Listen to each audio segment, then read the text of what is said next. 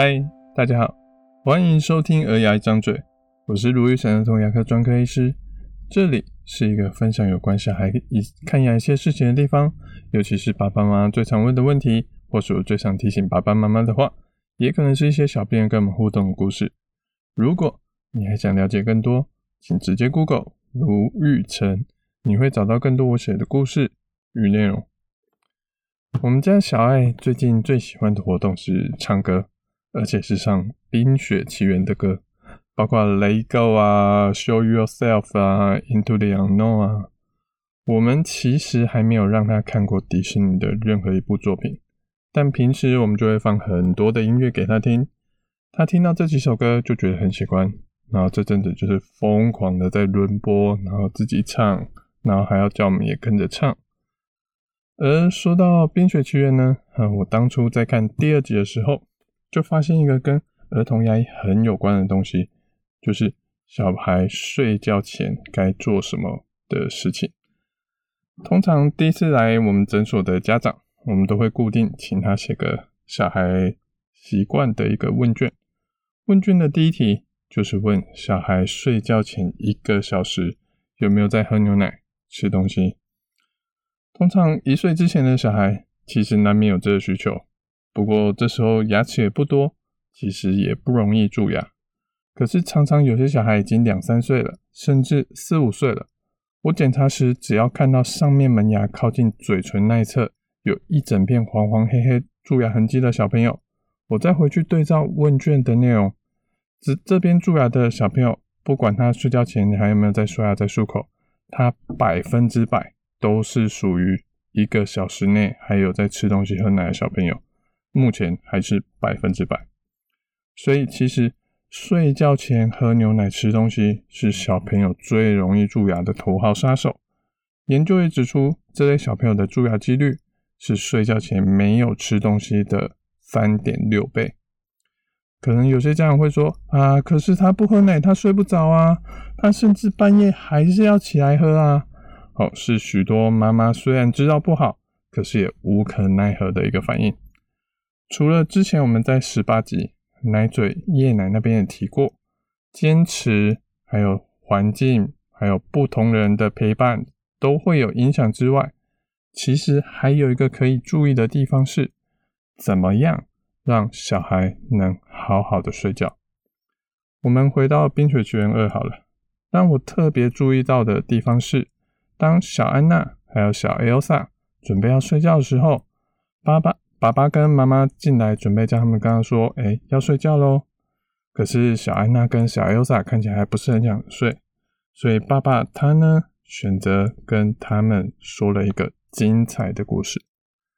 听完之后，哎，小安娜跟小 Elsa 就更兴奋，看起来更睡不着了。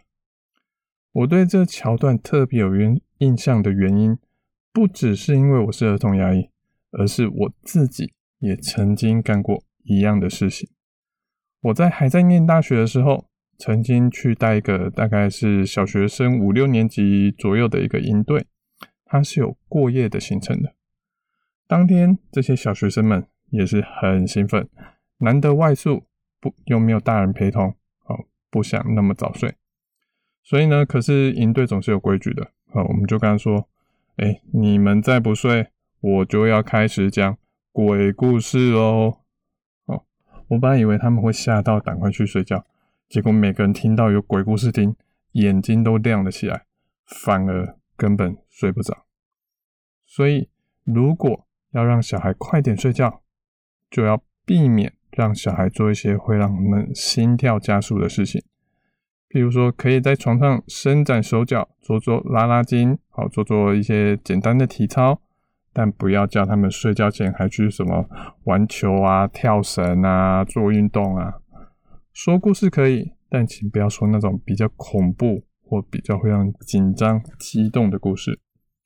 像《冰雪奇缘》里面，你小安娜和小艾莎被爸爸曾经去过魔法王国的事情搞得心情不是很平静。安娜还想问更多的问题，而 Elsa 不知道精灵是不是安好的。其实他们都无心睡觉。这边还好有妈妈出来救援了，一首温柔的歌，哦，其实也是很好的睡眠运动。当小孩比较平静，就比较容易进入梦乡。所以其实平时小孩对于睡前喝奶也好，睡前奶嘴也好，他们不见得是肚子饿要求喝奶或是吸奶嘴来过个干瘾，而是他们在帮助自己进入一个准备睡觉的一个状态。尤其是越小的小朋友越有这个需求，他们其实有时候真的也累了，但他们不像我们大人。可能只要头粘到枕头，大概五分钟睡着不是问题。他们会很想睡，可是不知道怎么睡着。他们就会想到说：“诶，之前我睡觉的时候，睡前都有喝牛奶，都有吸奶嘴，是不是我只要喝一口奶，或是吸一下奶嘴，我就会睡得着了？”所以他们就会吵着说还要再喝奶、吸奶嘴。可是这些行为就是会导致后续的问题。蛀牙或是牙齿不整齐，夜奶一岁后要戒掉，奶嘴呢，则是三岁前要戒掉。那所以到底确切来说要可以怎么做呢？可以有所谓的一个东西叫做睡眠仪式，就是用心理学的方法来对抗心理学，让他们知道说，只要做完睡眠仪式，就是要睡觉的时间了。像以前我们家小孩还小的时候。我们就是固定睡前一定，不管他之前尿布多湿多多干，我们就是固定会换一次尿布，然后拿出一个他专属的睡觉小被被给他，唱固定的晚安曲，然后这些一二三都做完之后，就可以静静的等他睡着。这些动作大家可以自行的调整，可是原则就是顺序要固定，可以少。就是你可以一二三，可以少做一，少做二，或者少做三，但不能乱做顺序。譬如说今天没有时间，我可以不要唱晚安曲，可是不行说，我昨天是换尿布、拿贝贝、唱歌，今天变成唱歌、换尿布、拿贝贝，顺序是要固定的。再来这些东西或是这些动作，只有在真正要睡觉的时候。才会去给他，或者才会去做这些事情。平时的时候收起来，不要让他正在玩的时候，让他拿着贝贝在那边玩，好，或是正在玩的时候唱晚安曲当平时的娱乐歌曲，让他们以心理学的方式觉得说，我只要听到这首歌，看到这个贝贝，就知道要睡觉了。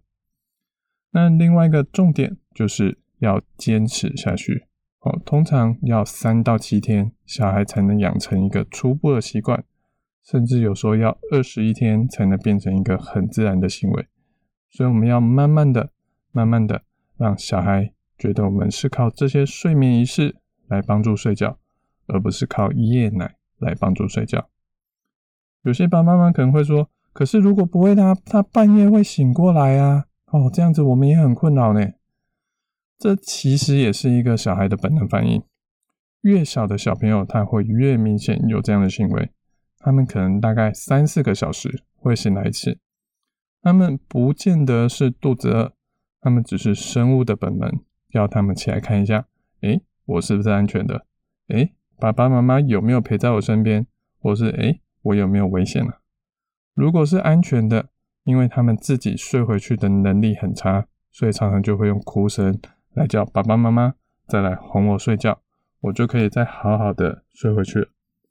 我想这也是为什么一开始小孩自己睡觉能力会很差，因为这样才能吸引爸爸妈妈来多照顾自己，自己就更安全、更有保障。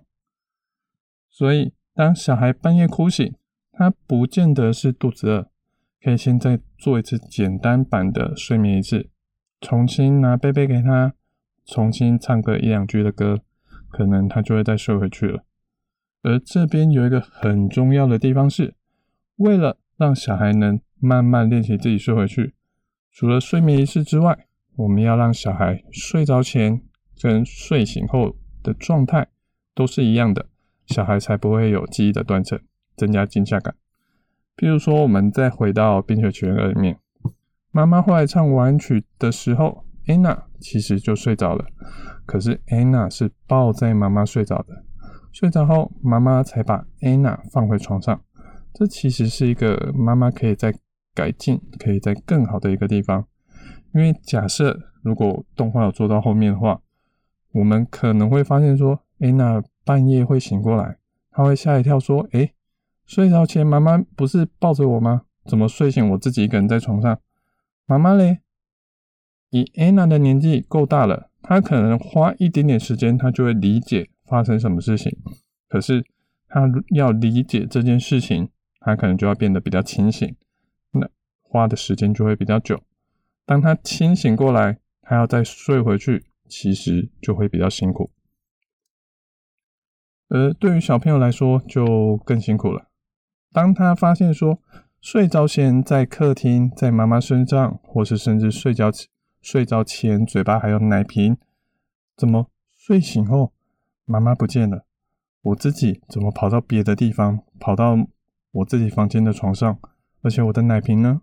他会觉得非常的奇怪，会哭着要妈妈再来抱抱他，或是再喝一口奶。这样对妈妈来说很辛苦，对小孩来说很容易蛀牙，其实都不是太好。所以我们要把握一个原则。睡眠仪式是让小孩准备好要睡觉了，可是睡前的状态要等于睡醒的状态。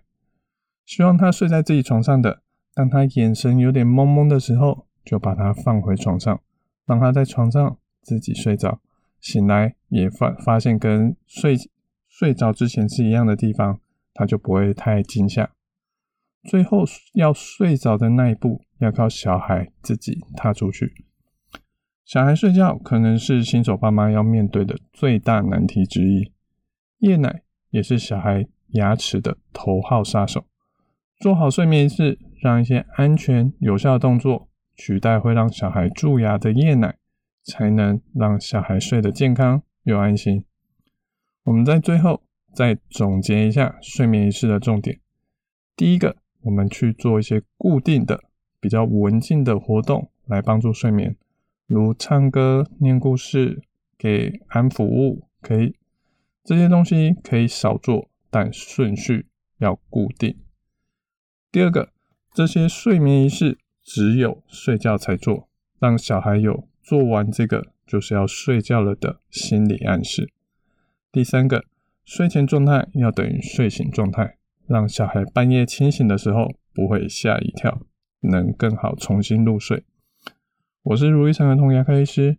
如果你喜欢我们这节内容，欢迎分享，和给我们一点评论跟意见哦。我们下次见，拜拜。